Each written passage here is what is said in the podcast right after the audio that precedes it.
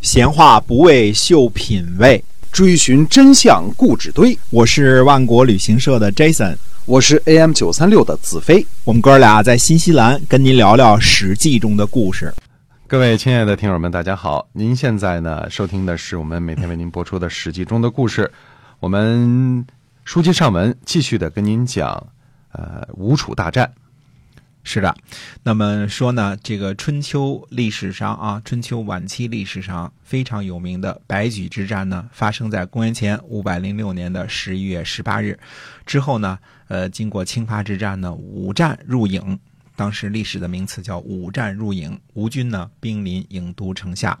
呃，十一月二十七。呃，楚国人呢，在大象的尾巴上呢绑上火炬，冲击吴军。同时呢，楚昭王放弃郢都，带着妹妹季咩，呃，出逃啊。那么，真隐固呢和昭王呢坐在同一条船上啊出逃。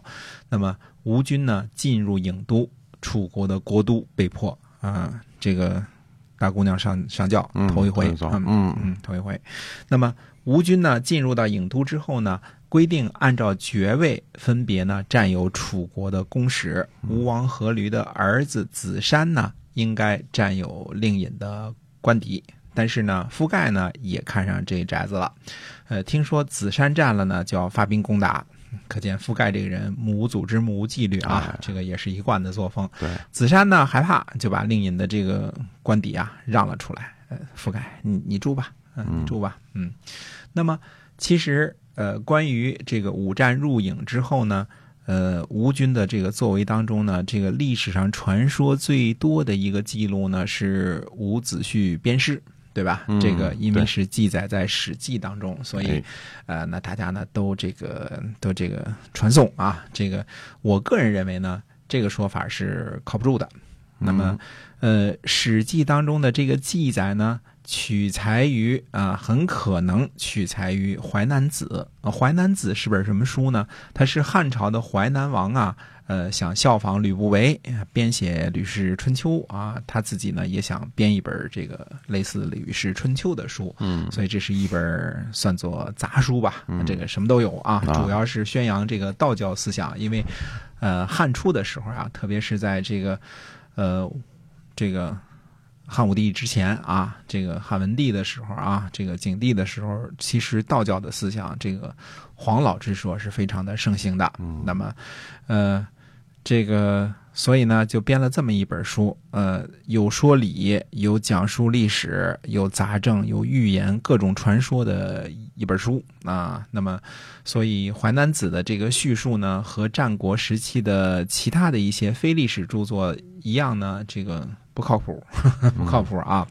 哎，《淮南子》呢成书呢较《史记》较早，那么《史记》呢参阅其书是非常可能性的啊。这个，呃，《史记》当中呢叙述申叔时劝谏这个楚庄王啊，不要把陈国变成陈县那一段啊，这个语言呢明显就是摘抄《淮南子》的，啊，这个，呃，看得很清楚啊，这个这个语句啊、句式啊、文字啊都是。都是非常一样的，还有呢，《史记》当中关于叔孙敖的一段文字，明显也是摘抄《淮南子》的，而这些个呢，都属于不太这个，这个就是有可靠的，有不可靠的啊。但是不可靠的这些我们就不说了。伍子胥鞭尸这件事情呢，很可能在战国秦汉时期呢广为流传啊，所以呢被《史记》所采纳了。这就跟以前我们说的这个这个劫持齐桓公。啊，等一样啊，就是，呃。好像这个事儿，这个大家都这么说，所以史记呢就采纳了。从普通人的角度来说呢，伍子胥出谋划策，让吴国呢打败了楚国，进入郢都啊，把老东家打了个稀里哗啦，报了父兄被杀的仇恨，这是件快意恩仇的事情啊。那么，呃，楚平王已死，但是呢，把楚平王的尸体从坟墓当中挖出来，抽一顿鞭子加以羞辱，这个报仇呢才叫到位。啊，西方谚语说呢，说复仇是甜蜜的，哎，也是说的这个意思啊。这个 revenge is sweet 啊，这个这个非常甜蜜啊。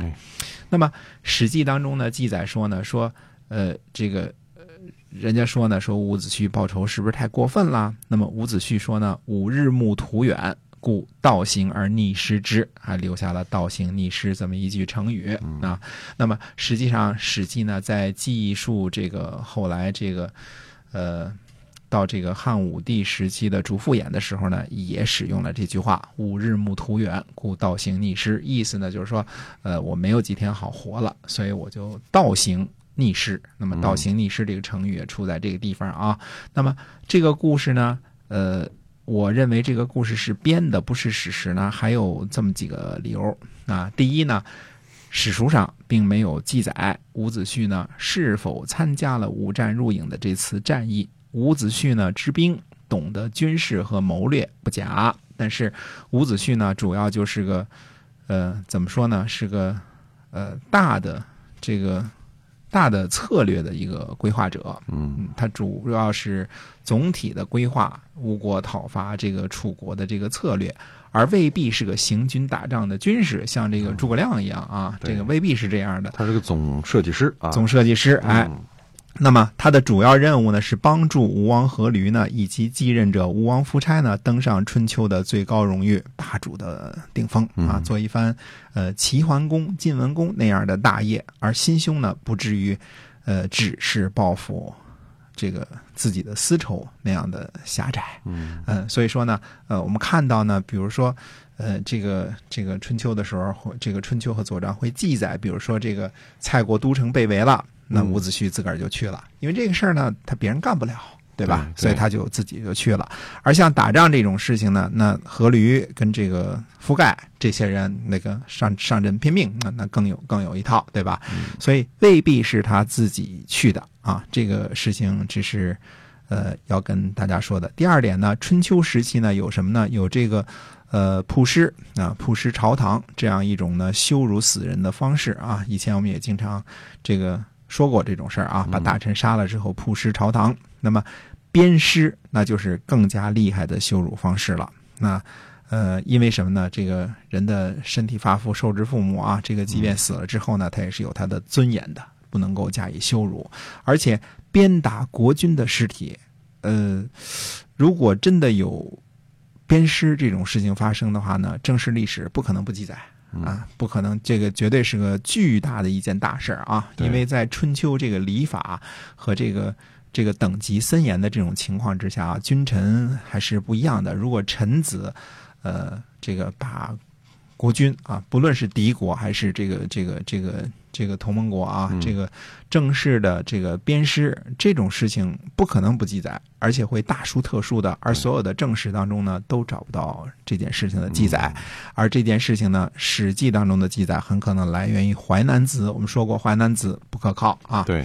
那么，在这个最新呢，新最近呢，有整理的这个叫什么呢？这个呃，《清华简》，这是一部呢，呃，就是怎么说呢？是据说是这个。呃，人家捐献的啊，买了一堆这个遗失的书简，那么现在整理出来了啊，这个比较可靠的一些记录谁呢？记录楚国历史的书。那么，呃，有一位这个呃魏慈德先生啊，他哎写了一篇文章，对对，把这个过程啊，这个补录了一些个关于这个这个这个事情啊，楚国的事情啊。那么，这个这个其中专门是。叙述楚国的历史的这个书当中呢，呃，也没有提到这个伍子胥鞭尸这件事儿啊。如果呃，这个真是有这样的重大的侮辱国君的这个失身的事件呢，在当时可以算作是惊世骇俗的。那还是春秋时期很保守的时期呢，呃，不见于正史记载，而只是出于《淮南子》，最后呢，呃，可以算作野史传闻。那么《史记》呢，采用这个说法呢是不恰当的，嗯啊。那么呃，大家呢有时间可以搜一下这个《清华简》啊，这个刚才我们说的这段这个这个《清华简》啊，大家可以搜一搜，看看这个喜好历史的朋友啊，当然喜欢这个呃。钻故纸堆的这些朋友们啊，你去可以去翻一翻啊。这个平常这个，呃，您听个故事，那也就可以不用管它了。哎，总之呢，我认为这个传说历史上传说的非常的沸沸扬扬的这个，呃，伍子胥鞭尸这件事情呢，呃，基本上可以认定是，呃，传说，好事者为之啊。这个，这个。因为在任何的正史中都没有没有很正式的这样的一个记载关于鞭尸的这一段哈。对的，哎，所以呢，这是有时候历史呢，我们看到的历史呢，未必是真实的，在这个历史的长河中发生过的事件。哎，所以呢，要仔细的读，而且呢，要一定要坚持听我们的节目。好，我们今天啊，《史记》中的故事呢，就跟大家分享到这儿，感谢您的收听，我们下期再会。再会。